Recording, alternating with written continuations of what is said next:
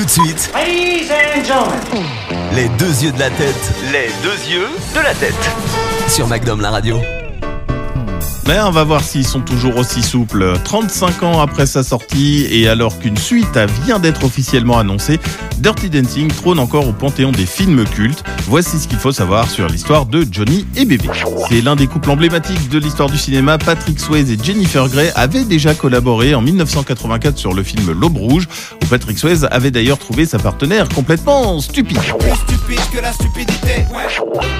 Alors le film, lui, est censé se passer durant les vacances d'été, sauf que le tournage, lui, a dû avoir lieu entre l'automne et l'hiver. Alors pour faire croire à l'été, l'équipe de décoration a peint en différentes teintes de vert toutes les feuilles des arbres présents sur les lieux de tournage. Des gros pinceaux carrés. Allez, C'est des ronds qu'il faut. Et pour tourner aussi la scène du lac en plein mois d'octobre, Jennifer Gay et Patrick Swayze ont dû donner l'illusion d'être à l'aise dans une eau en réalité si froide qu'elle aurait pu déclencher une hypothermie. J'ai froid aux doigts, j'en Aucun gros plan n'apparaît d'ailleurs dans la scène, c'est pour camoufler les lèvres des deux acteurs parce qu'elles sont devenues bleues à cause de la température de l'eau.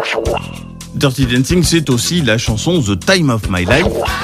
Et personne n'aurait pourtant parié sur le titre, et pas même ses interprètes Bill Medley et Jennifer Warnes, qui étaient peu convaincus par le scénario du film qu'ils trouvaient très mauvais. On ne laisse pas bébé dans un coin.